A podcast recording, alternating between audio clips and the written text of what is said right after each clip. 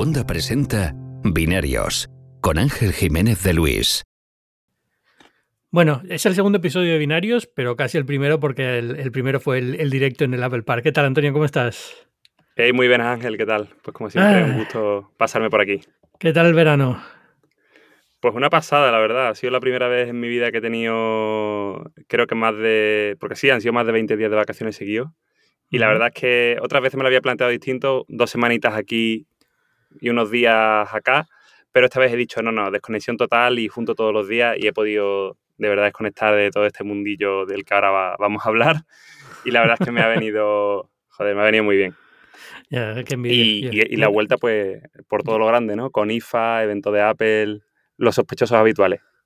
Ya, tengo, tengo muchas ganas de unas vacaciones así. Creo que en mi vida he cogido unas vacaciones de más de una semana porque la vida del colaborador y del externo, que siempre está con proyectos, porque hay que comer. Entonces es, es, es, lo, que he elegido, pero me da mucha rabia. Me gustaría poder tener eso, un, año, decir, venga, un mes que no hago nada, pero bueno, ojalá algún día en la vida se me cuadra todo y lo puedo hacer. Em, bueno, vamos a hablar de la IFA, pero antes voy a hacer una pequeña pausa para el patrocinador de esta semana, que vuelve a ser Randstad. Ahora más que nunca, las empresas se enfrentan a un gran reto cuando necesitan incorporar profesionales en sus equipos o proyectos que encajen a la perfección.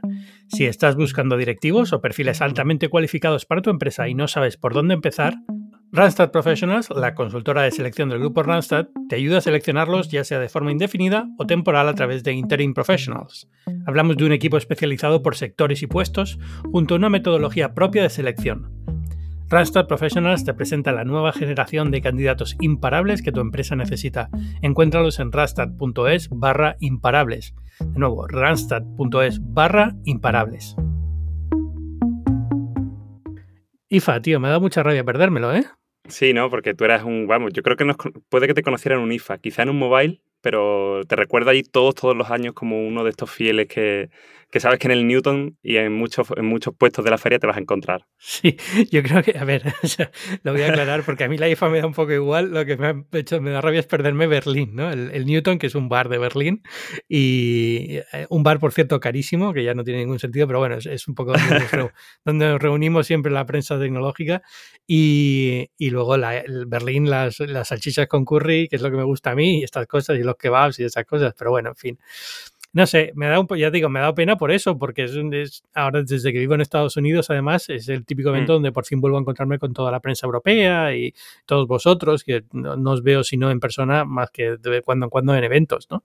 Y antes os veía mucho más cuando estaba en España. Entonces, bueno, eh, me da mucha rabia perdérmelo, pero ha sido bastante flojito. ¿eh? Sí, sí, no, ya, te digo yo que, que sí ha sido por estar en familia, por, por, por, tener que trabajar allí en Estados Unidos, lo que fuera, no te has perdido demasiado. A mí precisamente eso, la parte que me ha hecho eh, mucha ilusión, pues después de dos años de pandemia y tal, y de, eventos muy atípicos, pues ha sido el poder ver a la gente. Pero justo también este año ha coincidido que mucha gente, no sé, he notado como más desincronización en los viajes y unos equipos han llegado muy pronto y se han ido muy pronto y otros han llegado muy tarde y nos hemos ido muy tarde, que fue mi caso. Con lo cual, o sea, muy tarde, te digo el sábado, ¿no? Que lo típico era llegar, a lo mejor irse el viernes, tal. El sábado era más raro, yo creo, estar. Pero vamos, mm, sin problema, eh, muy guay. Solo que eso, que por ejemplo no he podido ver a todos mis compañeros, ¿no? Compañeros me refiero a los de, de Webedia, ¿no?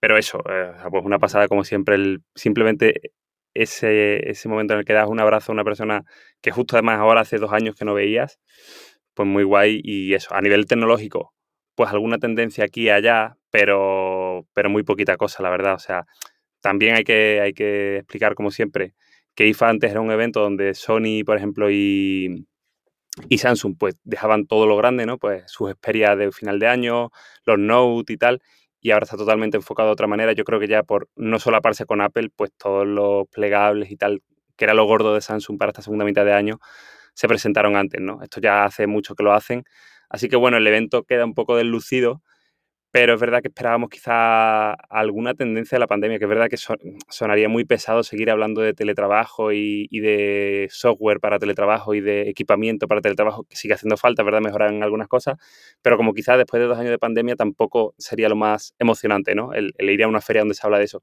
Entonces, pues ha quedado bueno. Eh, una feria donde refritos del CES, refritos del mobile y poco más, ¿no? Cosas como, por ejemplo, las teles 8K, pues siguen estando ahí, pero mm, ni despegan, ni creo que haya un interés por parte del público en que despegue, ni siquiera las marcas están apostando fuerte, no hay un estándar todavía, eh, muchas cosas. Yo te puedo decir, lo conté en Sataka, que lo, el, digamos, el evento dispositivo que más he visto repetido en, en todos los stands han sido eh, robots aspiradores, que es verdad que, te lo digo, es verdad que mm, pues ves cierta innovación, este hace este, este hace lo otro, por lo, lo, que van añadiendo ya hace muchos años, ¿no? El tema láser, el tema no se choca, el tema se vacía solo, cambia solo el agua, como que cada marca va poniendo su, su, su granito de arena, luego todas se copian entre sí, ¿no? A ver, para mí la IFA tenía una cosa siempre muy divertida que era la parte que no solemos tratar nosotros muy a menudo, la presa tecnológica de eh, hogar. ¿Vale? Lo que tú dices, los aspiradores robóticos, pero también las cocinas, las cafeteras, eh, todas estas cosas que no vemos muy a menudo porque las marcas de electrodomésticos no suelen tener a la prensa tecnológica actual como una salida de, sus, sus, anuncios y sus eh, notas de prensa y tal, con lo cual es, algo que yo descubría prácticamente en la IFA. Y para hmm. mí la parte más divertida de la IFA fue siempre esa segunda planta que está, está en la, parte baja de los pabellones 1 y 2 y tal, que es todo hogar, ¿no? Eso, pues sobre todo las cocinas, a mí me flipan las cocinas. Por eso todo el mundo que me sigue en Twitter sabe mi, mi obsesión con los fogones, pero, pero es verdad que la IFA... los fogones limitados, ¿no? Exacto. Pero la IFA tenía siempre unas cocinas espectaculares y tienen ahí cocineros cocinando para ti y tal. Está, está muy bien. O sea, esa parte era la que más divertido se me hacía por eso, porque eran cosas inesperadas que no tienen que ver con lo que yo al día a día trabajo. Porque lo que tú dices, o sea, al final el CES, el mobile, todos estos eventos, los eventos separados de Samsung, de Apple, de, hmm. de, Sony, es donde están produciéndose las novedades realmente. Y al final la IFA queda un poco como un show de amalgama de todo lo que se ha presentado a lo largo del año eh, por, por, poner un poco de orden y concierto de cara a Navidades, pero no es, no es un show, es que no sé, yo ya hace tres años que no voy, entonces es un poco, a lo mejor perdí un poco también el contacto, pero eh, bueno, ni, yo ni nadie porque era el, COVID, pero vamos, que, que, la sensación es esa, que queda un show un poco raro, un poco en tierra de nadie. Es interesante lo que comentas porque sí que estuve, me di unos cuantos paseillos por, por, por temas de, de esto, de electrodomésticos y eso, y sí que había cositas, pero muy, muy separadas. Por ejemplo, entre Boss y Siemens presentaron una, un fregadero inteligente. Entonces, un fregadero que sube y baja, que, que, tiene un grifo que es capaz de, capaz de sacarte el agua a 80 grados, que sería la temperatura de un kettle, que te puede sacar el agua incluso hirviendo, que sería la temperatura a la que vas a querer hervir, pues lo que sea, ¿no? Entonces, bueno, luego lo puedes desmontar y lo subes y lo bajas. Tiene como compartimentos para, para temas de, de bueno, de, echarte el, el, el, Fire y el, el, detergente, lo que usen, ¿no? Eh, tiene, tiene también compartimentos para guardar las valletas, los, los estropajos, es decir, todo eso. Y eso, eso era interesante. También pues he visto mucho que eso yo no lo había visto hasta ahora. Supongo que igual en Estados Unidos ya está más, sí que se ve más, pero bueno, son como eh, campanas extractoras que en vez de estar arriba están como integradas casi en mitad de la vitrocerámica. Yo esto no lo había visto nunca. No, esto Tiene ya sus hace, años, ¿no? Esto hace muy poquito. No, no, ha empezado hace muy poquito. Estados Unidos además van muy mal en, cocinas. Aquí todo el mundo sigue con gas, eh, vitrocerámica es todavía muy, inducción es todavía muy, muy raro.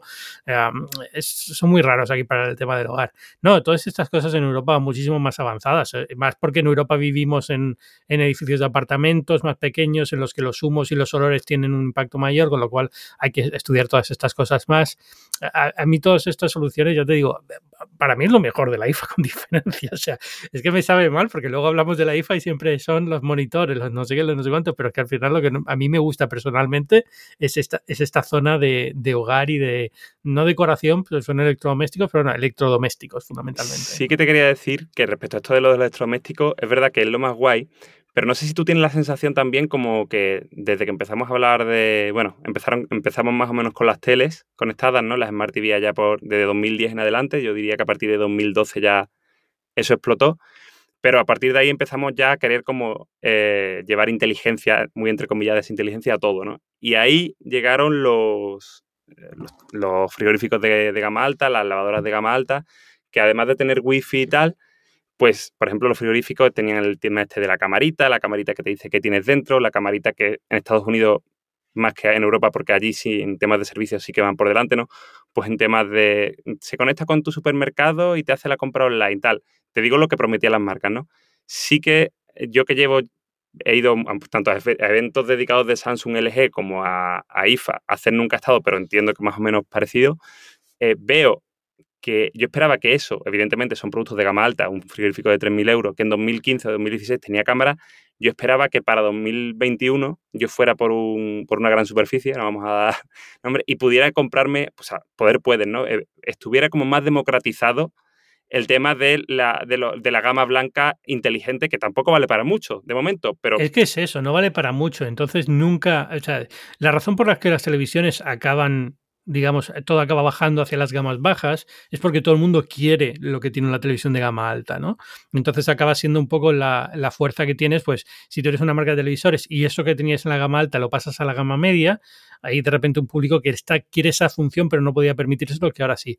Pero la verdad, todo se ha dicho, es que todas estas porquerías de hogar inteligente no las quiere nadie, salvo cuatro cosas muy contadas, luces, termostatos y cosas así, que eso ahora si quieres hablamos también de Matter y tal, pero, pero realmente todos estos electrodomésticos inteligentes son electrodomésticos absurdos porque tú una nevera la quieres para que te enfríe la comida. Una cámara dentro de la nevera yo no creo que te arregle mucho. Es decir, no, la nevera dos o tres veces al día, más o menos mentalmente sabes lo que tienes dentro y lo que te falta, ¿no? Hombre, puede pasar que estás en el supermercado y dices, me falta algo que me he olvidado. Hmm. Puedes mirar la nevera y dices, oye, mira, no tengo leche, ¿vale?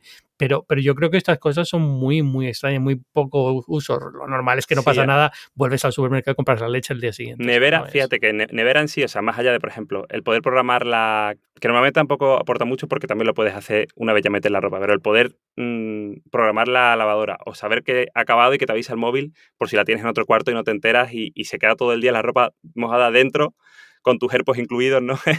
Eh, dentro de la lavadora y, eso, esa parte, esa parte de la lavadora avisándote me parece relativamente útil. Por ejemplo, en este, en este IFA lo que sí que me parece muy útil, que supongo que también llevará ya un tiempo, porque ya te digo, todo esto son refritos, son los hornos que sí que tienen cámara, que puedes ver desde el móvil y, y puedes incluso ajustar el nivel de dorado que quieres, por ejemplo, en un bizcocho. Entonces, los bizcochos, que por ejemplo a nosotros siempre se nos queman un poquito, pues el poder tener una cámara dentro que, te avise y, que incluso puedes consultar cuando estás en el patio, porque aquí tenemos patio, ¿no? Pues cuando estamos en el patio con amigos haciendo unas patatas al horno, un, no, un batata, lo que sea, o un pollo, pues el poder comprobar sin tener que levantarte, problemas del primer mundo, ¿vale? Pero el poder comprobar todo eso y que el horno te avise, pues oye, sí que lo veo, sí que lo veo guay.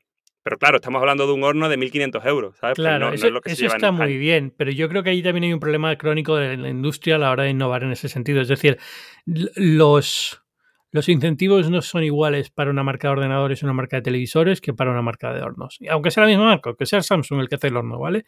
Pero las divisiones no están acostumbrados al ritmo de cambio y a la forma de operar de, de la industria basada en semiconductores. Entonces, cuesta muchísimo todas estas cosas que lleguen ya digo, no hay incentivo por parte de los clientes, la mayoría de la gente no tiene conocimiento, no, no, lo, no lo palpa día a día tampoco, ¿no? Al final tú acabas viendo mejores teléfonos en muchos sitios, en la gente que tienes al lado, pero salvo que tu amigo se haya comprado un horno con estas características, tú no lo vas a ver en la vida, porque no es lo normal. Tú tienes tu horno y como muchos de tus padres ibas a casa de tus padres los fines de semana, ¿no? Pero no es lo, no es lo habitual comparar hornos o comparar eh, frigoríficos, salvo que eso, vayas a, a casa de alguien.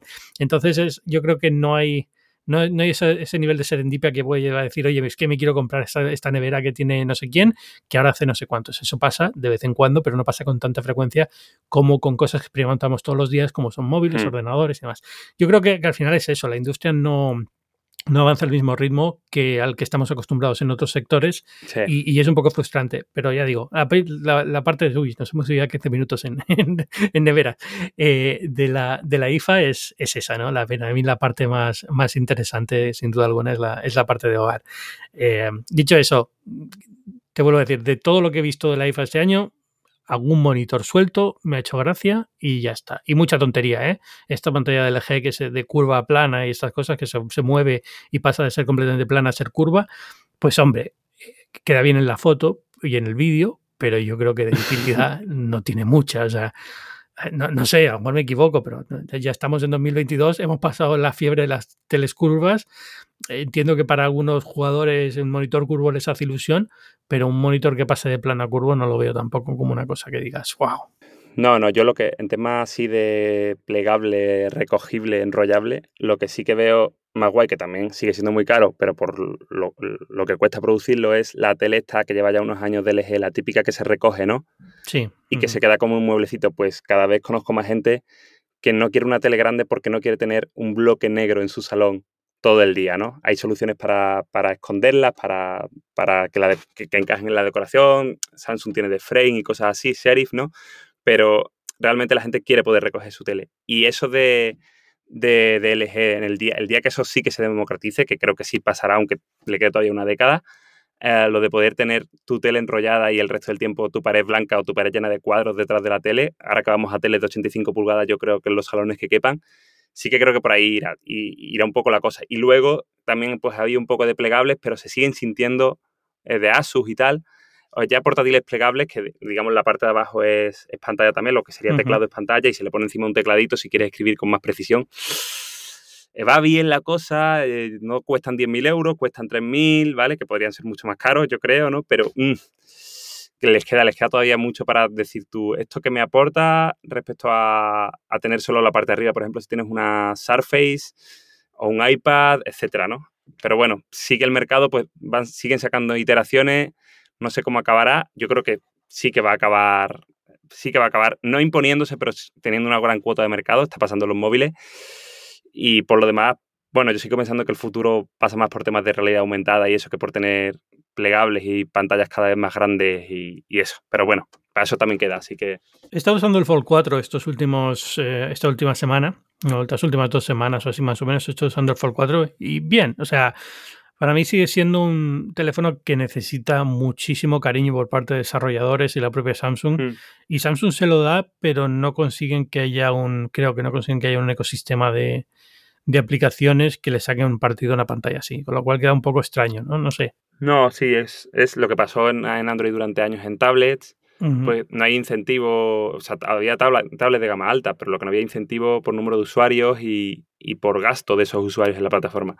Pues si hay gente que sí, se gasta 1.200 euros o dólares en, en un plegable, pero es muy poca gente, pues a lo mejor algún desarrollador concreto sí que le compensa sacar una aplicación como eh, imitando, por ejemplo, a lo que ha hecho ahora Apple, ¿no? Con la isla dinámica. Pero sería un porcentaje muy pequeño de mercado el que te, el que te va a comprar una aplicación que haga lo que sea o un juego, un juego que te valga para explotar de alguna forma esa pantalla o el S Pen y tal, ¿no? Fíjate los años que llega el S Pen, realmente no hay muchísimas aplicaciones exclusivas que le saquen un partido increíble, ¿no? Alguna de dibujo, pero por acuerdos a los que va llegando Samsung y tal. Pero poca cosa, poca cosa. Sí, y yo creo que sin, e, sin eso no aguanta, porque al final lo, miras y dices, bueno, es que, bueno, es que te queda una pantalla más grande para navegar, pero luego vas a navegar y las webs tampoco se adaptan muy bien a ese formato.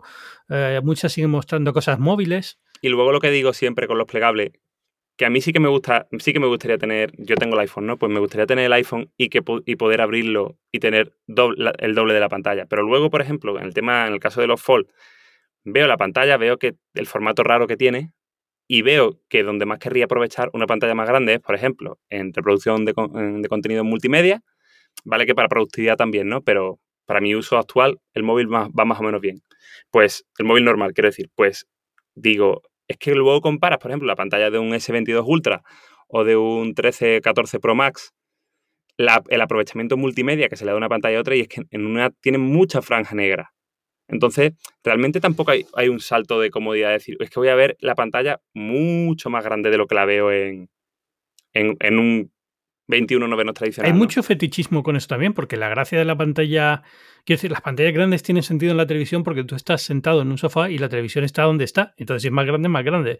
Pero en un teléfono, si quieres una pantalla más grande, es muy sencillo. Solo tienes que acercarte el teléfono un poco más y ya está. Es una pantalla más grande dentro de tu campo visual. Entonces, realmente no hay una necesidad. Una vez tiene una resolución y una densidad buena, la, mm. necesidad de una pantalla más grande es muy relativa. Es decir, es lo que, lo que te apetezca a ti acercarte la pantalla a los ojos, ¿no? Eh, con unos límites lógicos de seguridad, pero, pero no es tan importante. Eh, mientras que para otras cosas que sí requieren actividad, sí tiene sentido. Es decir, un iPad tiene sentido eh, comparado con un iPhone porque la pantalla no es solamente más grande, es que puedes hacer más cosas, vas a tener que tocarla para hacer cosas, ¿no? Entonces, más superficie táctil está bien.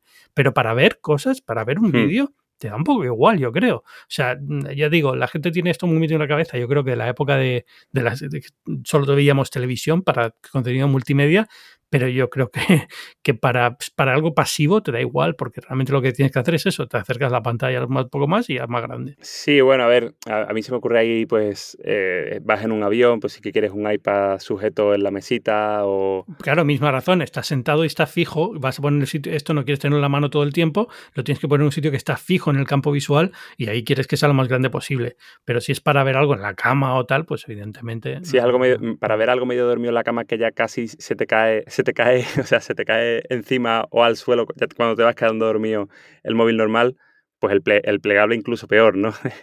el, no, pero eh, luego tiene alguna ventaja. Por ejemplo, al plegarlo pues se puede mantener mm, de pie, digamos, sobre un sitio, cosas así que parecen tonterías, pero que ayudan mucho, ¿no? Yo lo he disfrutado. Pero no es el tipo de teléfono que quiero llevar en el bolsillo durante 24 horas al día todos los días, ¿no? Entonces ahí es donde, donde se, me, se me hunde un poco. Ni siquiera el flip, que lo estoy probando ahora también, es un formato que me, que me apasiona. O sea, no es. Está mejor resuelto que el Fold, pues yo creo porque hay menos doblez en la pantalla, que se nota todavía, y está mejor resuelto en ese sentido, pero no deja de ser un tipo de teléfono que no es para mí, yo creo. Que a lo mejor hay gente tiene público, pero. Lo que veo del Flip es que sigue sin solucionar ningún gran problema. O sea, sé que soluciona el tema de los bolsillos, de, por ejemplo, pantalones femeninos, ¿no? Que es lamentable los bolsillos que tienen a día de hoy. Pero más allá de eso, es que al final el tamaño acaba siendo, o sea, mm, sí, eh, más, facilidad, más comodidad de transporte, pero luego el formato así más alargado tampoco me convence, eh, sacrificas batería, sacrificas espacio para las cámaras, pues, ¿sabes lo que te quiero decir? Que el día que a lo mejor un S22 Ultra o un iPhone sean igual que son, ahora son modelos, y sean plegables, pues ¿por qué no, no? Si no hay arruga, o sea, ¿por qué vamos a decir que no a, a una cosa que ocupa menos? Pero que realmente tampoco veo a la gente quejándose muchísimo de qué grande es esto, no me cabe. Si yo soy el, aquí el Adalid del, del 12 y 13 mini y ya ves cómo han acabado, ¿no? O sea... Sí, eh, bueno, a ver, vamos a hablar de esto un poco porque era un poco la razón para mm. tenerte aquí. Estamos ya 20 minutos de programa y no hemos empezado, pero justo ayer salieron las, eh, estamos grabando jueves 15 eh, de septiembre, ayer nos dieron ya el fin del embargo de, de los reviews del iPhone, yo he estado probando una semana. tú eres la persona que más vídeos ve cuando acaban los embargos que conozco y te conoce todos los vídeos chinos. Y me tienes que explicar la obsesión con los vídeos chinos. Sí, sí, sí, yo, te cuento. bueno, a, ver, sí, la verdad es que te reconozco. De hecho, hemos, he llegado a ser, a ser muy friki con este tema, con, con, los embargos del iPhone. De hecho, recuerdo cuando en la época en la que estaba en hipertextual con compañeros, con Javier Lacón, Nico Rivera y, y todo eso, teníamos, em, teníamos un día que, que, bueno, lo hicimos una vez, ¿eh? no, no es que lo hiciéramos todos los días. Pero pero, pero sí, eh, quedamos una noche y estuvimos. Eh, era una época, creo que fue la review del iPhone 6 en 2014. y, y, la review salió, pues, en vez de estas que salen a las 3 horas españolas, creo que salió a las 2 de la mañana o así. No sé por qué, porque aquel cambio, supongo que a ti te pillaría ya. o sea, evidentemente lleva muchos más años, porque quiero decir que aquel embargo lo cubrirías tú en el mundo. Sí, yo creo que el iPhone 6 eh, fue uno de los que cambiaron la, porque antes las horas de fin de embargo eh, estaban muy basadas en Estados Unidos y fue cuando ya empezaron a hacerlo global, ¿no? Y entonces ahora tiene estas horas que son un poco raras, son las 9 de la mañana aquí en la costa este, las eh, 3 de la tarde en España y como las 6 de la mañana en California, ¿no? Y es un poco el, el horario de fin de embargos que tienen siempre para todos los productos. hasta la, esa es la hora en la que abres la web y todo, todo ha cambiado y todos tienen de ver si todos estos ha cambiado la portada con los embargos y con la, con la información de las reviews. Pues nada, eh, entonces para mí pues sigue siendo, a ver, no te digo un acontecimiento, pero casi, casi me gusta más el tema del embargo que el día de la review.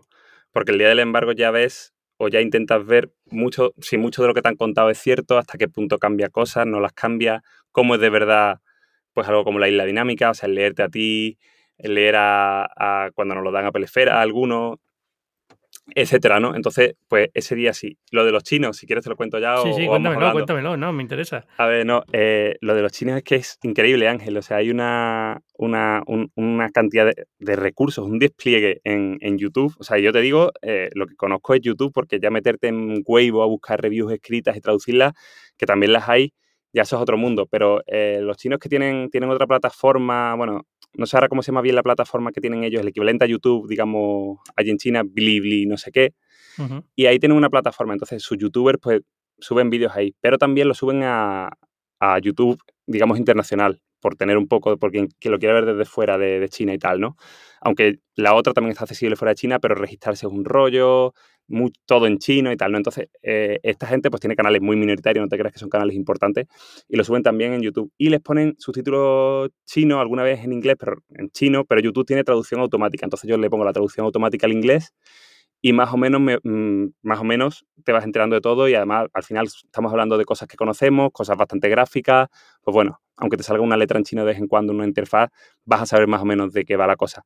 Y eso, o sea, tienen una profundidad de contenidos a día de hoy, o sea, mm, por ejemplo, hoy, hoy, hoy salía un, un, vídeo de 25 minutos analizando la 16, pero ya a un nivel pues al estilo Anantec, pero, pero ya en juego, si cae de FPS, si ahora disipa mejor el modelo del, que el del año pasado. Luego tienes otros especializados en, en pantalla, como es la calibración este año. Tienen una obsesión bastante grande. Yo creo que esto en China debe ser una... Deben tener como una fijación bastante importante con el tema del parpadeo, el tema de, de si produce más fatiga visual y tal, una, una pantalla porque de hecho lo he visto en el, IFA, en, el stand de Honor, que nos hablaban, al presentarnos móvil, nos hablaban de eso, o, hacían mucho hincapié en el tema de los hercios y en el tema de la del PWM y tal, de, o sea, de la actualización de refresco de la pantalla y tal, y de cómo afecta a la vista. Y digo, esto es porque en China debe, debe, haber ahora mismo mayor preocupación con esto por algún tema que no, no, que no conozco, pero que veo, he visto reviews enteras de 20 minutos analizando eh, con, equipamiento especial las frecuencias a las que va la pantalla. No te digo ya de la tasa de refresco normal de los 120 Hz y tal, sino de, de, lo que va por debajo de eso, ¿no?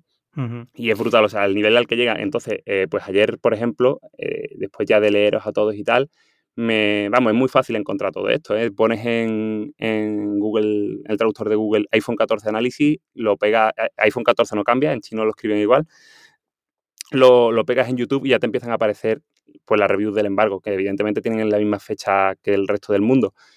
Ya te digo, una profundidad, o sea, muchísimas pruebas con, el, con la lente 2X, que era una de las que más me interesaba. Ahora, bueno, la lente, la lente entre comillas, ¿no? Eh, muchísimas pruebas con los 48 megapíxeles, pruebas de los 48 megapíxeles contra una cámara Sony compacta de una pulgada tirando también en RAW. Eh, o sea, brutal. Cómo ha cambiado el bokeh natural de la lente al crecer la lente. quiero, hablar de, esto contigo porque ha cambiado bastante estas cositas que son muy, muy específicas y muy detalladas y la gente, la mayoría no le da igual, pero han cambiado y yo sé que a ti te gustan y las hablamos. Yo pero, entiendo que, tú, en el mundo no la cuentes. no, porque para, para el público general no tiene sentido, ¿no? Pero, pero me hace mucha gracia esto y me pregunto por qué es. O sea, ¿por qué, por qué en China ¿Por qué no se da esta tendencia en medios occidentales y si en China? Y no sé si tiene algo que ver con eh, con, que, con la monetización y por qué en YouTube, porque YouTube al final acaba forzándote bastante a un tipo de vídeo eh, y, premia mucho un tipo de contenido y no otro. Y a lo mejor en China, como tiene esta otra plataforma y no monetiza en YouTube y tal, pues le da un poco igual y sí, y sí tienden a, esta, estos tecnicismos y a esta, esta profundidad del análisis, porque me sorprende mucho, ¿no? Es decir, al final... Sí, sí, no, pero es que es una cosa, eh, te digo... medios occidentales es muy raro verlo, eh, en YouTube occidentales es muy raro verlo y, y si hay algunos que son más técnicos y analizan más en profundidad, pero no son los famosos, porque los famosos son los que no hacen eso. Es decir, lo, que se premia es los que, los que son más... Em, generalistas o, más, no sé, Marqués, Brownlee, toda esta gente que al final es, pues un poco, están contando lo que ya sabes, ¿no? Pero te gusta cómo lo cuentan, ¿no? Es un poco lo, que, lo que es, como lo veo yo. Pero, pero no sé, o sea, me, hace mucha gracia cuando dijiste lo de los youtubers chinos y es verdad que luego me puse a mirar y me quedé alucinado como esta gente. Ángel, es que, o sea, es que es brutal, porque ya te digo, y además que no solo es una, te das cuenta que no es, una, no es solo una cosa eh, que sean porque ellos son muy nerds y les gusta, no, no, es que influyen en las marcas. O sea, yo ya he visto como marcas asiáticas, sobre todo Apple todavía no lo he visto, ¿no? Aunque igual acaba haciendo algo también en algún momento, dado, dada la, la presencia que tiene que quiere tener en China, ¿no? Pero, por ejemplo, cosas como mm, hablar de rendimiento sostenido en un juego, si un juego como Genshin Impact eh, aguanta o no a, 60 FPS en high o decae o si se calienta más o menos o a qué temperatura, qué temperatura alcanza el móvil de forma sostenida jugando. O sea, eso yo creo que es una cosa que están haciendo poco, Xiaomi, Oppo, tal, porque lo han visto en los youtubers. O sea, los youtubers han empezado con, herramientas que miden todo eso durante el juego y te, te, ponen unos gráficos muy buenos, que, que, se entienden perfectamente, que todo el mundo, o sea, si tú quieres un móvil, no un móvil gamer, sino un móvil para jugar, si sabes si el, saben perfectamente si el iPhone es mejor, si es peor, te cuentan hasta los píxeles, si el iPhone está renderizando un juego a más resolución, aunque eh, aparentemente los dos sean mejor, que es el caso de Genshin Impact, se ve mejor en iPhone que en Android, etc. Y las marcas están empezando a enseñar las mismas gráficas de rendimiento que, hace un par de años empezaron a usar estos youtubers. O sea, que están influyendo de verdad en cómo la marca piensa el producto y cómo la marca lo vende. Es increíble, ¿sabes? No sé si es algo, creo que debe ser algo cultural y social, porque de verdad no tiene, a lo mejor allí también eh, el móvil es realmente la, forma en la que la gente juega, es decir, tampoco hay tanto PC como en, como en Europa, como en América. No lo entiendo, pero me he sorprendido mucho cuando lo nombraron. Yo no lo conocía el fenómeno y cuando me lo nombraste ayer me puse a buscar, digo, ¿qué es esto que dicen los youtubers chinos? Te mandaré. Y me quedé alucinado. Pero, pero no sé, me hace, me hace gracia sobre todo pensar en, eso, en que, en que hay un factor cultural que no estamos teniendo en cuenta, que es lo que propicia que se, que se ha vuelto tan técnico ahí el asunto, a pesar de que yo pienso que, igual que aquí, la mayoría del público que compra un iPhone o que compra cualquier teléfono, generalmente no suele necesitar este nivel de detalle de información para decidir una compra.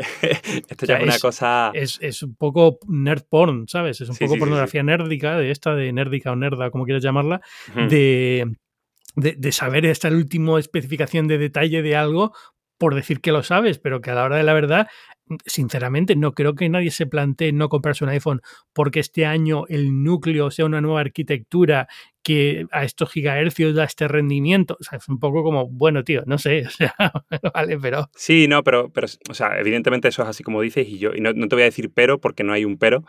Em, lo que sí que te diría es que, eh, pues, Mm, sí que Apple, por ejemplo, pues los iPhones llevan un, tiempecillo. Pues, por ejemplo, a mí me pasó este verano, estaba en Roma con un calor altísimo y, yo he notado y, vengo notando y creo que antes no pasaba tanto. Tengo, tengo pendiente comprobarlo porque tengo por aquí en, casa algún un par de iPhone 6 y 6S que están, están muertos, vamos, están, no funcionan bien, pero que para esta prueba creo que valdrían. Y antes, por ejemplo, yo creo que cuando se calentaban no bajaban tanto el brillo. Y a mí con el 13 Pro me ha pasado que he tenido que hacer fotos en Roma casi a ciegas, te lo digo de verdad, no te exagero. O sea, entre que había mucho sol y la pantalla a lo mejor la tenía un pelín sucia de, sudar las manos y tal, o sea, he tenido que hacer fotos casi a ciegas. Yo creo que antes eso no pasaba. Entonces, si hay alguien que te explica de, oye, el año pasado se atenuaba mucho la pantalla, que esto a mí me pasó además mucho especialmente en el 12 mini, que disipaba peor el calor. Pues si alguien te cuenta eso, porque donde tú vives, por ejemplo aquí en Andalucía, pues hay mucho calor, o si alguien te cuenta en un país, para un país nórdico, que ahora la, eh, sensibilidad de los guantes ha mejorado, etcétera.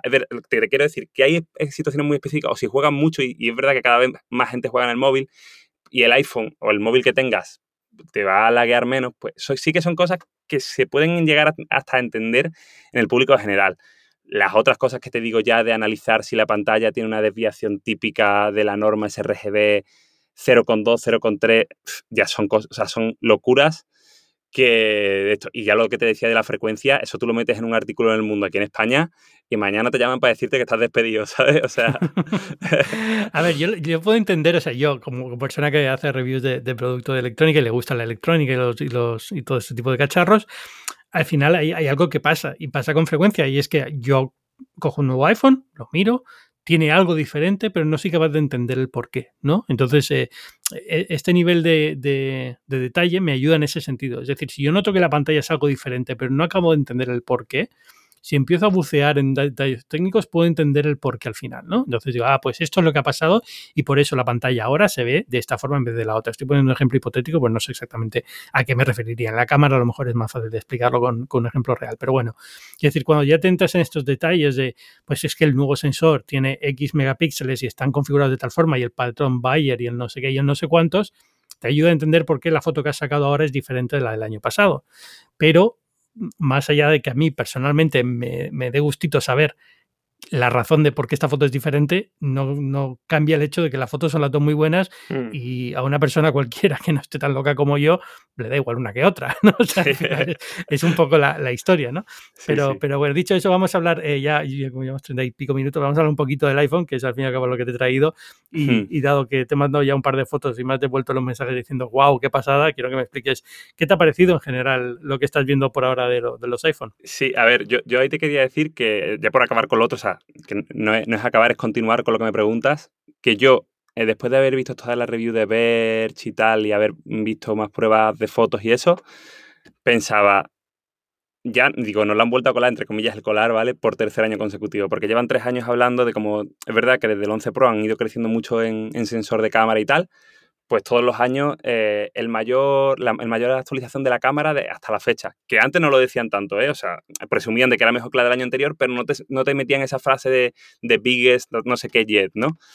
Y ahora yo sí que lo, lo escucho más. Entonces, yo esta vez, por el salto tan bestial ya que sí que ha habido de sensor, que por fin ha llegado Apple al tamaño de sensor que tenía Samsung hace un par de años, que todos queríamos, de verdad, eh, y por, ver qué tal eran los 48 megapíxeles y si se notaban en algo y tal, pues yo iba con ganas. Y al leer la review, o sea, el, el embargo vuestro, el americano y tal, me quedé como un poco plof de decir, ostras, ¿sabes? O sea, digo, es que no me tienta, no, no, me lo voy a comprar el 14 Pro, pero como que ni siquiera sentía que me tentara nada de decir, joder, me gustaría probarlo, ¿no? Mm, al, al, leeros, y ya te digo, leeros que, que, sí que había mejoras y tal, pero sentí que otra vez era todo muy gradual. Y creo que lo va a ser para la mayoría. Y ahora vamos al tema de la cámara, ¿no? Eh, sin embargo, luego empecé a friquear, con, como te digo, con, con el tema este de los chinos y, y flipé, flipé porque, porque, ya te digo, el día de la keynote nos vende Apple que tiene un, teleobjetivo que es un recorte, pero es un teleobjetivo de 12 megapíxeles. Lo vi muy raro porque dije, Apple no te vendería algo muy malo como casi nativo, si no lo es. Digo, vamos a confiar, digo, pero me cuesta, me cuesta creer que así sea. Y viendo las fotos que he visto, y, los chinos estos han hecho la prueba que hay que hacer, que no es comparar contra el 13 Pro, sino comparar contra el teleobjetivo 2X del, 12, del 12 Pro, que fue el último que hubo. Porque luego el, 12 Pro ya tenía el 2.5. El, Pro Max ya tenía el 2.5, sí. Mm. Entonces, comparando contra el 12 Pro, y veo que es mejor. Digo, o sea, no se nota lo digital, recorta mejor los bordes, separa mejor del fondo, en modo retrato, ¿no? Y digo, así puedo entender, aunque ahí veo un poco de hipocresía, ahora me dirás tú, pero así puedo entender que el modo retrato ahora sea de verdad el, el, por defecto en, la, lente, entre comillas, 2X. ¿Por qué? Porque es mucho mejor, va a ser mucho mejor en baja luz también que el 3X. Pero veo hipocresía en el sentido de que Apple nos vendió que ahora, o todo el mundo, a lo mejor compró que, el 3X era mejor para retrato, incluso mejor que el 2X, y de repente vuelven atrás. A ver, ahí, hay una cosa que es, que es verdad, es decir, eh, Apple vendió 2,5X y 3X luego como mejor para retrato en el sentido de que son focales que tradicionalmente son las que se han mm. usado en retrato en cámaras, ¿no? 70 milímetros, cosas así, 75, 80, eh, que es cierto, en fotografía tradicional esas focales son las que se suelen usar para retrato por cuestiones históricas, pero hay una gran diferencia entre sacar una foto con un teléfono y sacar una foto con una cámara. Normalmente cuando estás sacando una foto, un retrato con una cámara, estás en un estudio o estás en aire libre, pero a una distancia X. Normalmente las fotos que sacamos con el teléfono las sacamos en, en situaciones un poco diferentes entonces, algo que pasaba muy a menudo. A mí me encanta el 3X y el 2,5X primero, me parecían fantásticos y los sigo disfrutando muchísimo y este año mejora bastante.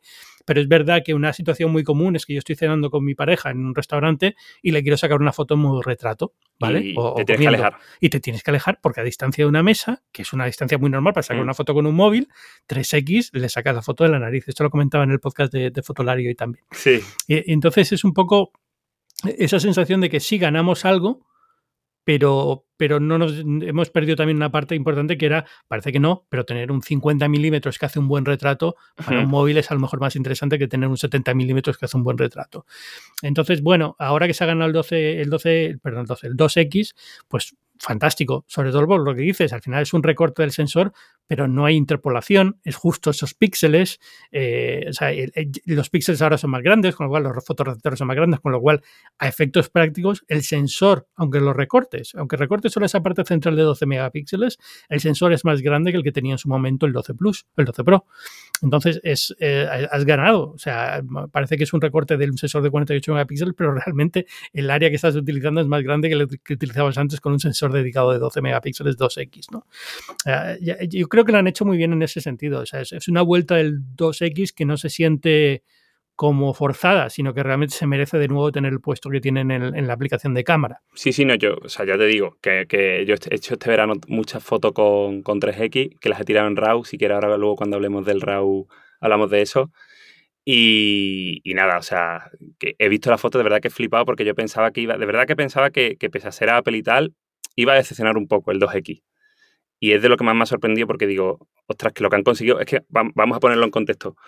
varias marcas están haciendo esto, de, ampliar digitalmente recortando una superficie de un sensor grande, pero a ninguna le está quedando bien o a ninguna le está dando resultados que parezcan nativos. Hmm.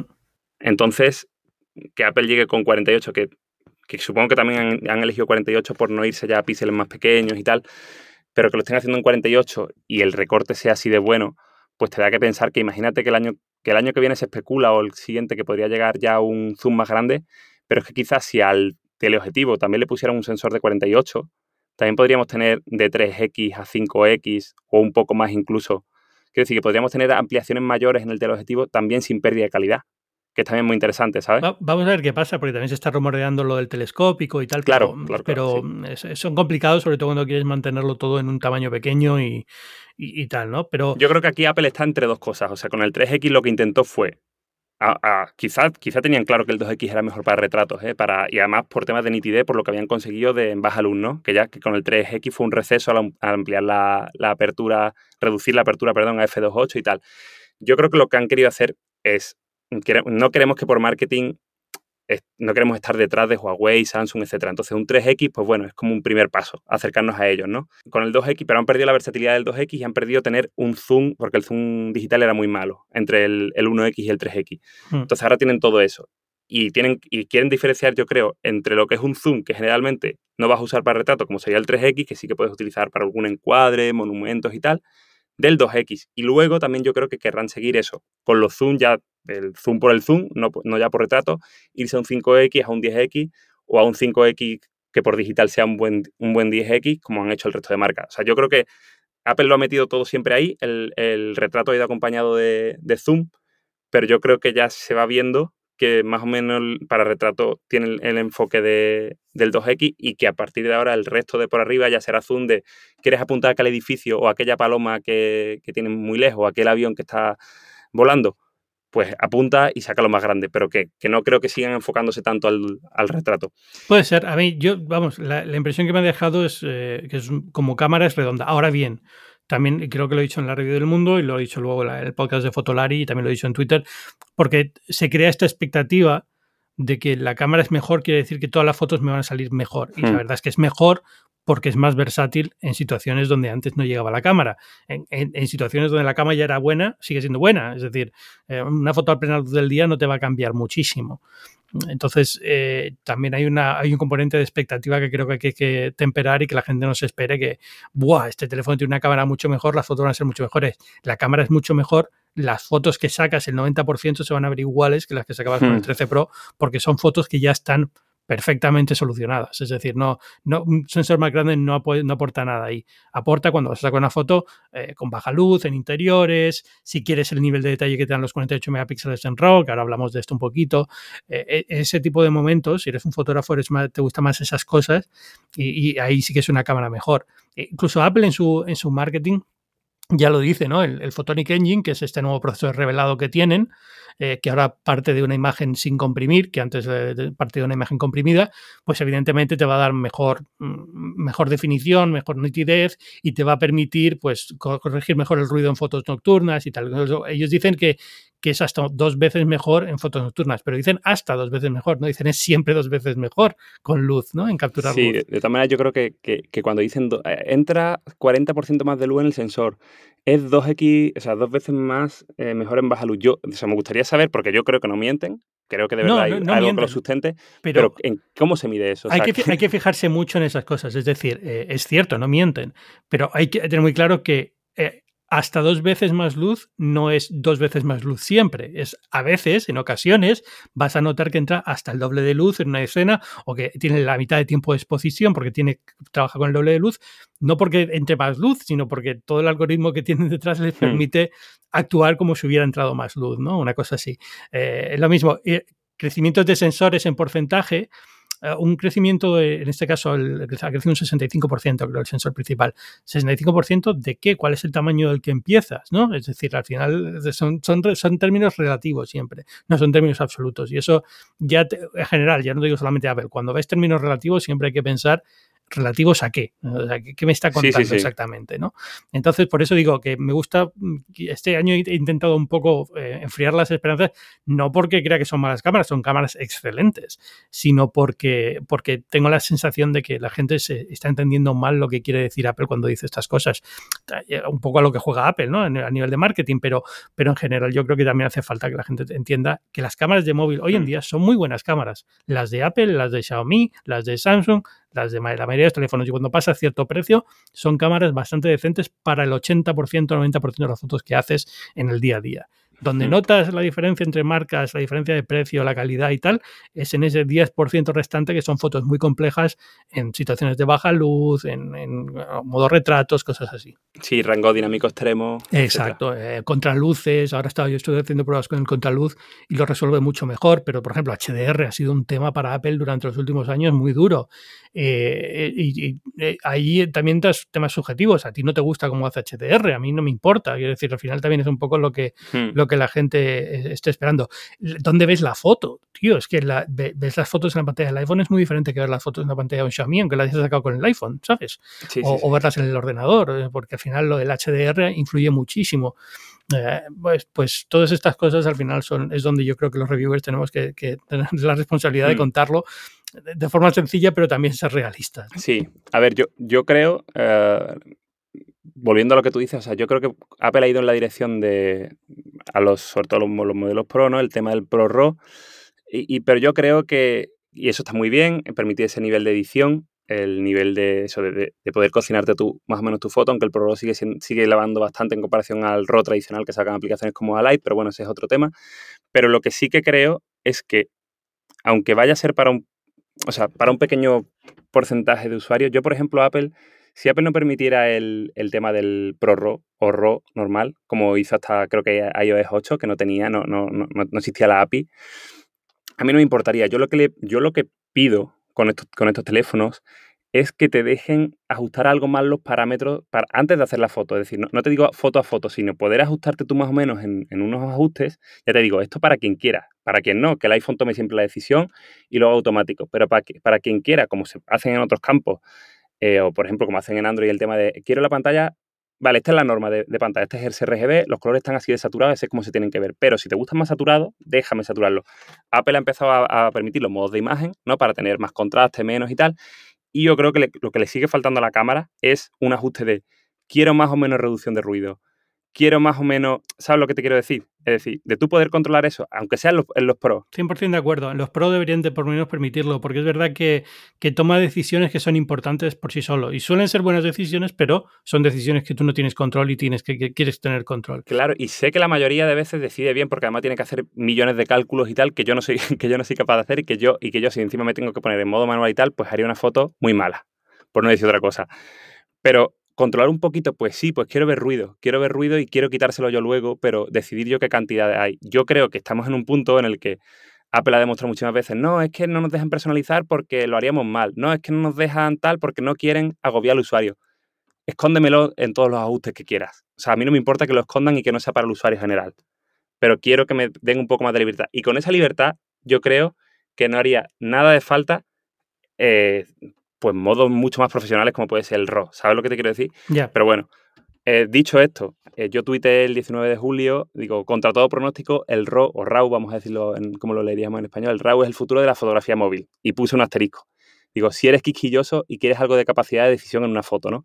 Porque yo estaba en Roma haciendo fotos en el Vaticano y haciendo fotos en la Capilla Sistina y tal, y yo viendo eso, que me salía todo con mucho efecto acuarela, tenía que hacer un poco de ampliación y la ampliación era muy digital, e intentaba suavizar demasiado los bordes y ya no me quedaba, digo, esto estoy, estoy haciendo fotos a obras de arte y estoy haciendo auténticas aberraciones a esas obras de arte respecto a cómo querría, eh, por ejemplo, pues Miguel Ángel o Rafael que se vieran, ¿no? Sí. Entonces, dicho esto, pues empecé a tirar mucho con Alive, que yo lo tenía ya de antes, pero la verdad es que había sacado muy poco partido al, al RAW en móviles anteriores y con este sobre todo en el 3X, o sea, la diferencia que hay en el 3X de entre el JPG o el Hake y el RAW es brutal. Y he hecho unos fotones y unos retratos que sí que tienen más ruido y tal, pero me dan una sensación de naturalidad y de que sé que van a envejecer muy bien, como las fotos que hoy en día veo de la D90 de mi padre, la Nikon D90 de 2008, que sí, que evidentemente le ves que le falta luz, le ves que le falta sensor y tal, pero te siguen encantando, ¿no? la foto. Pues le he hecho a mi, a mi novia, a mi hermana, tal, y allí en Roma, unas fotos que yo digo, es que esto, es que esto lo marco y dentro de unos años, que sí, que ya te digo, que le voy a ver todos los defectos, pero no voy a decir qué asco, ¿sabes? Qué asco por la decisión que tomó aquí el móvil. Entonces, dicho eso, pues, pues bueno, yo no esperaba tampoco mucho de los 48 megapíxeles porque eh, la mayoría de móviles Android también tienen modo de, hacer fotos tanto JPG como en RAW al tamaño más, a, a, los megapíxeles del sensor. Sin embargo, viendo la, viendo la review de los chinos, leyendo luego a Austin Mann, que Austin Mann eh, permitió descargar el archivo como de una vaca, no sé si lo has visto. De sí, un, sí, sí, lo has visto, ¿no? Ese fue el, único con el que pude trastear y luego te lo pedí cuando me dijiste que grabáramos y por venir un poco más formado y ya te digo, el archivo en sí, mm, inabarcable, o sea, nadie va a poder, nadie va a ponerse generalmente a tocar ese archivo o a utilizarlo para algo. Son uno de los megas chinos, Uno de los chinos, fíjate, ya por la coña, luego si quieres te mando el enlace, uno de los chinos ya, que de ese no entendí mucho, pero ya por la caña lo vi con, una impresora Epson de estas gigantes, imprimiendo los, los archivos en 48 megapíxeles, pero digo, bueno, esto no lo va a hacer nadie, ¿no? Pero sí que te digo que eh, pese a que he visto que, sí que, son muy, que es muy lenta la cámara, que tarda tres segundos en tomar, no sé si de noche será más todavía, y me dices tú, pero, pero sí que he visto que, que si eres capaz de esperar y sabes que quieres tomar una foto y tienes paciencia y puedes esperar, yo las haría. Yo las haría y lo que me gustaría luego es tener un atajo para convertirlas muy fácilmente a, a 12 megapíxeles, que ya lo tengo. Lo que me gustaría es que en el iPhone se pudiera automatizar. Házmela en 48 y, y acto seguido genérame una versión, no un JPG que te inventes, sino un JPG que simplemente sea una reducción de tamaño de eso.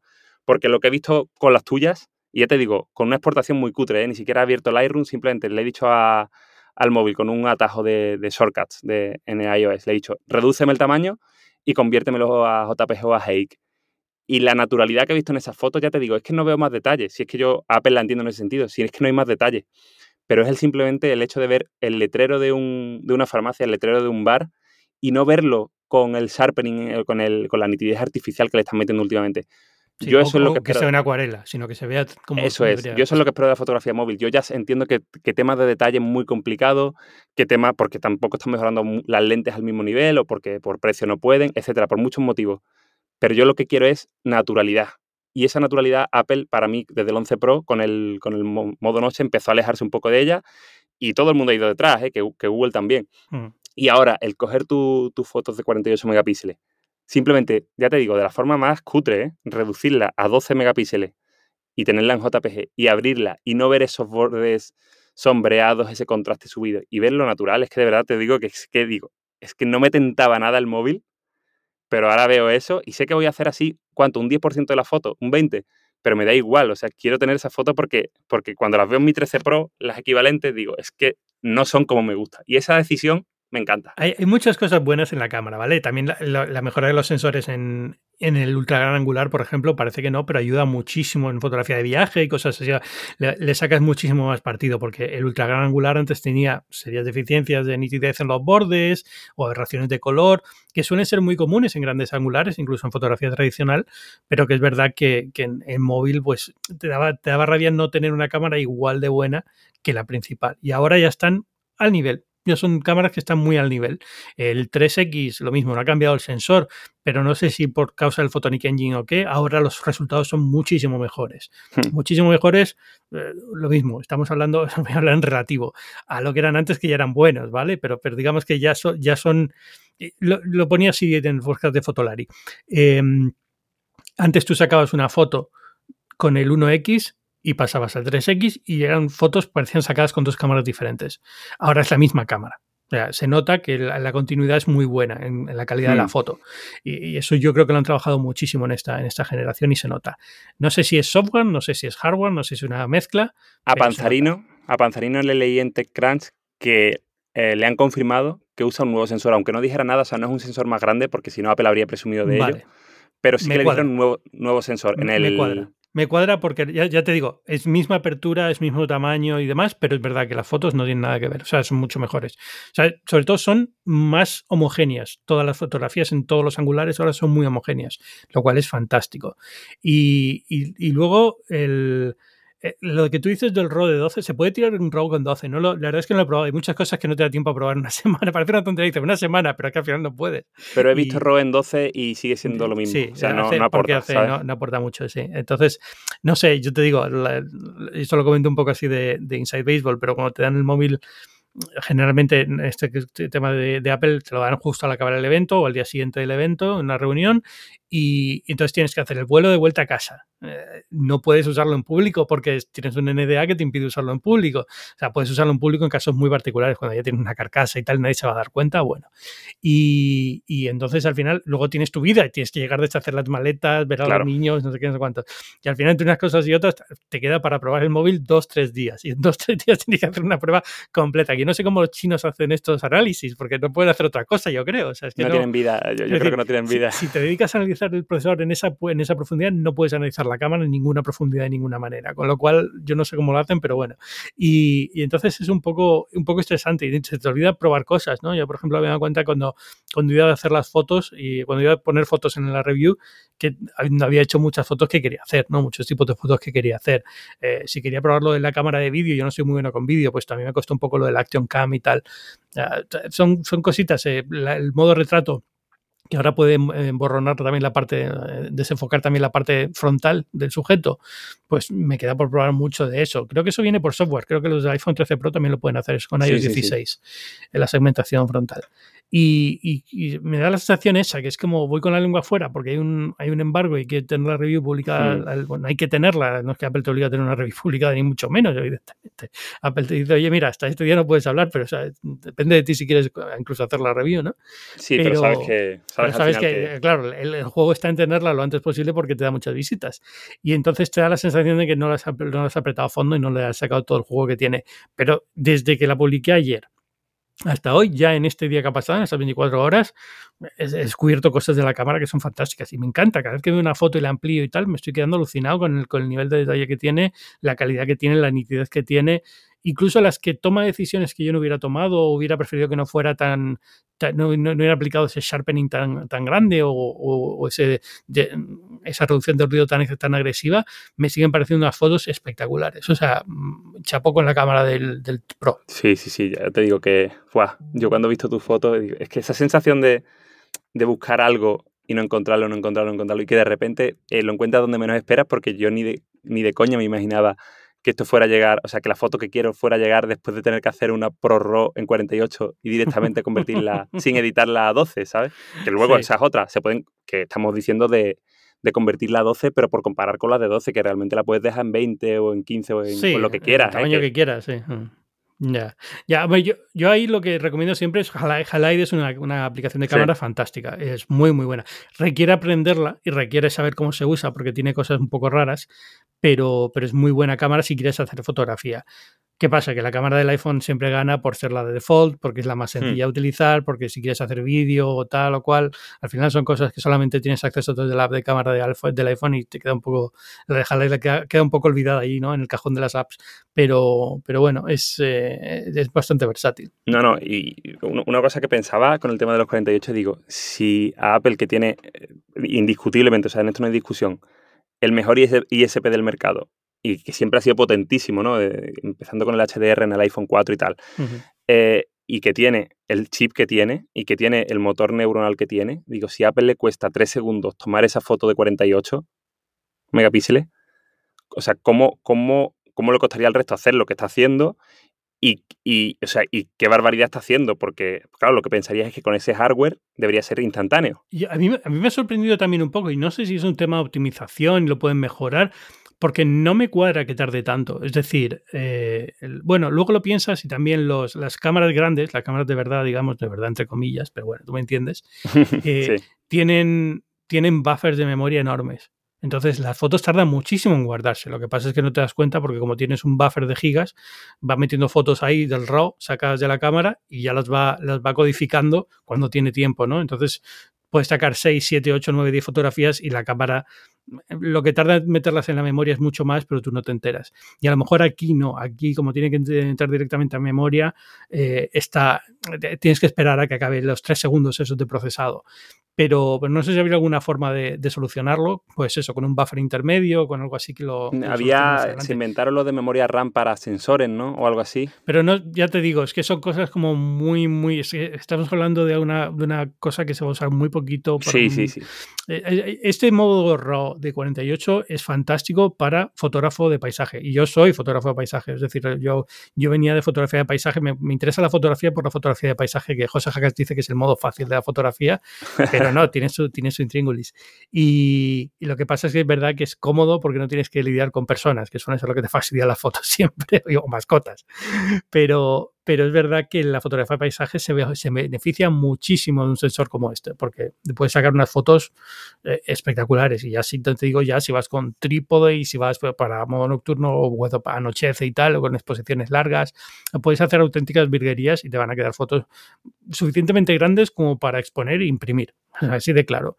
Y, va a haber, va a haber dramas en la red por gente que expone fotografías de, iPhone en una galería, pero va a pasar porque está pasando ya con las cámaras anteriores, imagínate con estas. Sí, yo, creo, ya te digo, que sí que queda un poco de, mejora, o sea, un poco de, hay hueco para mejorar el, workflow, ¿no? De, esto, vale, tengo la de 48 en el móvil, conviértemela rápido a 12, yo creo que eso, esa mejora, que creo que por defecto no lo hace, no, tú me dirás, no, no te convierte en un hake que te, ¿verdad? No, no lo hace, ¿no? No, no, no, cuando sacas foto en RAW se queda una sola foto en RAW, no, no hace la doble foto, que es algo que las cámaras profesionales sí suelen hacer, las cámaras de reflexión hacen, te hacen, tienes la opción RAW más JPG, ¿no? Sí. que es un modo bastante socorrido precisamente por compatibilidad y tiempo y tal, pero es verdad que los iPhone todavía no, hacen esto, es un tema de software, ¿eh? yo creo que esto lo puede Sí, Alight lo tiene, mm. yo sé que Alight lo tiene, eh, entonces bueno, yo no creo que tardemos en verlo o, eso, yo he intentado automatizar el hecho que de, que una vez las hagas con la cámara se te autoconviertan en JPG, no lo he conseguido porque Shortcuts no permite esa automatización, no, no detecta cuando se ha hecho una foto, pero bueno, seguro que se inventan algo. Y bueno, ya te digo, pues muchas ganas. Y luego pues también eh, pues está el tema de la isla dinámica y eso, que ya sí que me parece una gran solución, pero que tampoco, eh, que tampoco me atrae como para cambiar de móvil. ¿Sabes lo que te quiero decir? No, me ha gustado mucho estas cosas, ya, eso está divertido, pero no es una, no es una razón de cambio. Eh, y a ver, la gente también lo está. hay que hablar de ello porque es lo nuevo y diferente del iPhone, pero también me he notado como que hay cierto cierta sobreestimación de lo que supone. Es decir, al final no deja de ser un área de notificación o de, o hmm. de, o de pseudocontrol o de pseudo multitarea, pero no llega a ser una sensación, no, no, llegas a usarla tanto, porque realmente, eh, incluso cuando la abran a terceras aplicaciones, tipo Lyft, Uber y tal, hombre, puedes ir a la aplicación de Uber y seguir usándola. Es decir, no es. Está bien que tengas ahí el dato de cuánto te va a tardar en llegar el coche o lo que la música se está reproduciendo, pero la forma natural de ir al control de la música creo que no va a ser eh, la isla dinámica, sino volver a la aplicación de música para mucha gente, ¿no? Hmm. Entonces, eh, está bien, es, es, una solución ingeniosa a un problema que tienen todos los teléfonos hoy en día, que es qué haces con las cámaras frontales cuando quieres pantalla completa, eh, pero... Pero más allá de eso, está bien porque cambia un poco el paradigma de usuario, porque si no también es siempre el mismo, ¿no? Al final es, es, por todo eso que le estamos dando más atención, pero no deja de ser un pequeño cambio. O sea, yo sí que veo, yo sí que veo que si se empieza, o sea, vamos a ver, como que lo han planteado, lo han planteado así porque tenían que tenían un defecto y querían convertirlo en una virtud y eh, en ese sentido me ha encantado. Ahora, creo que, lo que refleja es que muchas veces queremos hacer cosas en el móvil para las que no queremos dar tantos pasos, ¿no? Pues el tema de, por ejemplo, sí, la música la tienes en Control Center, pero tienes que ir a Control Center, ¿no? Ahora aquí es un solo toque, no tienes ya que deslizar y luego ir, ¿no? Un solo toque, bueno, realmente es lo mismo. No te creas, es lo mismo, porque tienes que dejar apretado. Ah, ah. claro, esa, crítica la he visto. ¿Por qué tengo que dejar apretado en vez de dar un solo toque? O sea, han cambiado como el comportamiento que la gente querría, ¿no? Como que tienes que dejar apretado para que salga eh, eh, y lo que habrías querido es un toque para que salga y, y, pulsación larga para que se te abriera la aplicación, para invocar, digamos, la aplicación que estás eh, tocando en el, en el tema, ¿no?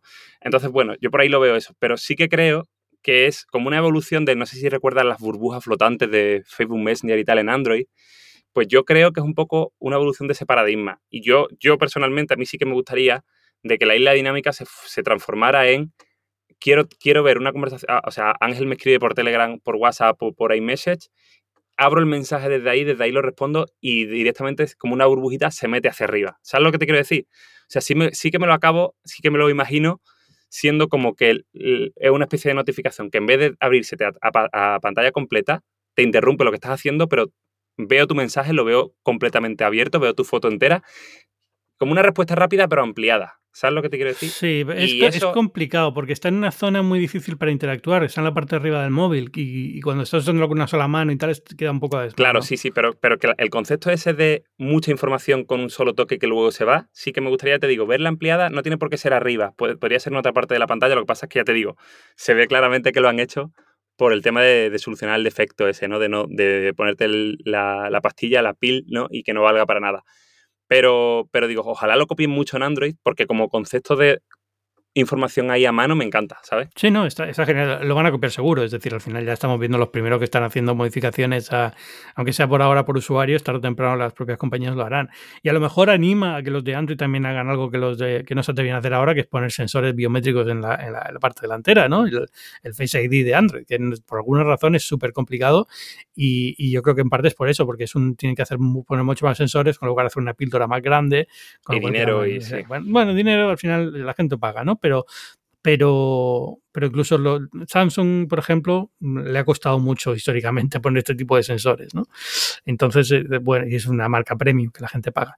Pero, pero bueno, no sé, eh, vamos a ver cómo evoluciona, pero casi seguro yo creo que lo, vamos a ver, lo vamos a ver bastante. Y lo de las cámaras, pues no sé, a mí es que es complicado decir esto porque al final ya estamos en un nivel de fotografía que, que cualquier móvil, no cualquiera, pero ya tienes muchos móviles que pueden estar en lo alto de una posición de, de, mejor cámara, ¿no? Y va a depender mucho de lo que quieras ver en ello, pero para mí es la cámara fantástica, o sea, es una, la mejor cámara que he visto por ahora yo sé que el Pixel 7 está a la vuelta de la esquina, va a tener una cámara fantástica. Yo sé que hay mucha gente a que la cámara del S22 le encanta. Hay cosas muy buenas en la cámara del S22, hay cosas muy buenas en la cámara del iPhone, las nuevas de Oppo. Hay cosas muy buenas en el iPhone, hay cosas muy buenas en la de los Pixels y al final depende un poco de lo que quieras hacer con ellos. Yo tiendo a valorar también el workflow que tiene después y en ese sentido el iPhone suele ser mucho mejor en aplicaciones, ecosistema de aplicaciones y tal. Eh, las aplicaciones de redes sociales funcionan mejor en iPhone, Instagram, todas estas, con lo cual todo eso suma para que considere que es la mejor cámara del mercado y y yo creo que en ese sentido han hecho una, una evolución bastante, bastante buena y sorprendente con el nuevo sensor. O sea, que yo, por lo poquito que he visto, mi resumen sería que hasta ahora la gente ha tenido la cámara que la mayoría de gente quería, pero que esta es la primera, para mí en mucho tiempo, eh, la primera vez que veo en mucho tiempo que el iPhone tiene la cámara que yo quiero, que yo sé que soy uno entre mucha gente, pero ¿sabes lo que te quiero decir? Y eso a mí en concreto me alegra. Yo sé que para la mayoría de gente no va a cambiar absolutamente nada, menos los, detallitos que sí que mejoran. Cambia, cambia. La gente no se da cuenta, pero luego cambia. Es decir, luego hay mucha foto borrosa por la noche y que la gente la, acepta porque piensa que es lo que hay, ¿no? Que es la forma de hacer la foto, ¿no? O con un poquito menos de nitidez, que ahora van a tener más nitidez. Eh, es que parece una tontería, pero los tiempos de exposición y todo esto que han cambiado ahora con el Photonic Engine es que te salva muchas fotos. Y eran fotos que antes la gente consideraba buenas, pero que era claramente tenían un pequeño desenfoque porque había estado expuesto demasiado tiempo o lo que sea, ¿no? Y, bueno, lo aceptabas porque era lo que te daba el teléfono y ahora te va a dar mejores fotos el teléfono, o sea, sí lo va a notar el día a día. Lo que pasa es que, claro, los reviewers hacemos una un análisis que suele ser muy, muy, muy exigente en ese sentido. Es decir, miramos cada píxel de la foto y tiene que ser mejor que el de la foto del Pixel 7, pero no es así como la gente usa los teléfonos. O sea, que al final es, es lo que yo creo que, que, va a quedar ahí. La mayoría de las fotos que vas a ver a partir de ahora en Instagram van a ser mejores. Las tuyas y las de los demás. y eso es lo que importa. Antonio, muchas gracias por venir a Binarios. Ha sido un poquito más largo por lo que esperaba, lo siento, por haber tanto tiempo atado aquí hablando, hablando de cámara, pero, pero espero que te haya gustado y espero que, tengas el iPhone 13 Pro pronto y lo puedas probar tú también. El 14 Pro, sí. Eh, perdona, el 14 eh, Pro, ya estoy con el 13 Sí, sí, algo probaremos. Y nada, ya te digo que ha sido, que me ha, me ha causado tal impresión el ver lo que me has pasado que he llegado a esta charla con muchísimas ganas de comentarlo porque no me lo esperaba, de verdad. Me han sorprendido. me alegro, me alegro. Bueno, Así que muchas gracias. Yo te paso más, ahora cuando haga el programa te puedo sacar más fotos si quieres. Antonio Sabán, donde quiera leerte la gente, ¿dónde puede encontrarte? Pues estoy por, en Twitter soy arroba ansamor eh, y escribo en Cordino, Genbeta y Satacajón. Pues ahí Ahí, perfecto. Y además te hablaremos más a menudo ahora porque Sota Cajón, por ahora viene todo lo de Thread y el hogar inteligente conectado y tal. Habrá, habrá que hablar ahí de cosas. Sí, se va a poner la cosa bonita con Matter. Exacto. Pues eso, Matter, no Thread. Muchas gracias por venir a Binarios esta semana. Muchas gracias. Y ya sabéis que yo soy Ángel Jiménez de Luis. Podéis encontrarme en Twitter en arroba Ángel Jiménez. Podéis leerme en muchísimos sitios como El Mundo, como Class Paper A menudo enlazo todo esto a Twitter y es la mejor forma de estar al día de lo que hago y lo que escribo. Por supuesto, también en mi Instagram, en TikTok, he empezado a hacer ahora vídeos. Pero bueno, Ángel Jiménez en Twitter es la forma más fácil de encontrarme. Esto es Binarios, que es un podcast semanal de tecnología en el que hablamos de la actualidad tecnológica con un invitado siempre de lujo, en este caso Antonio Sabán, y que forma parte de Cuonda, que es una comunidad de podcasts independientes en español. Os hablo de Cuonda siempre, pero de verdad, si queréis escuchar podcasts fantásticos de todo tipo, de comentario general, de ciencia, de salud, de historia, de lo que queráis, tenéis muchísimos podcasts en cuonda.com y os recomiendo que vayáis. Nada más, recordaros que si queréis ayudarme, lo mejor es dejar una buena valoración en Apple Podcasts, en Spotify, donde quiera que estéis escuchando este podcast. Y nos escuchamos la semana que viene. Chao.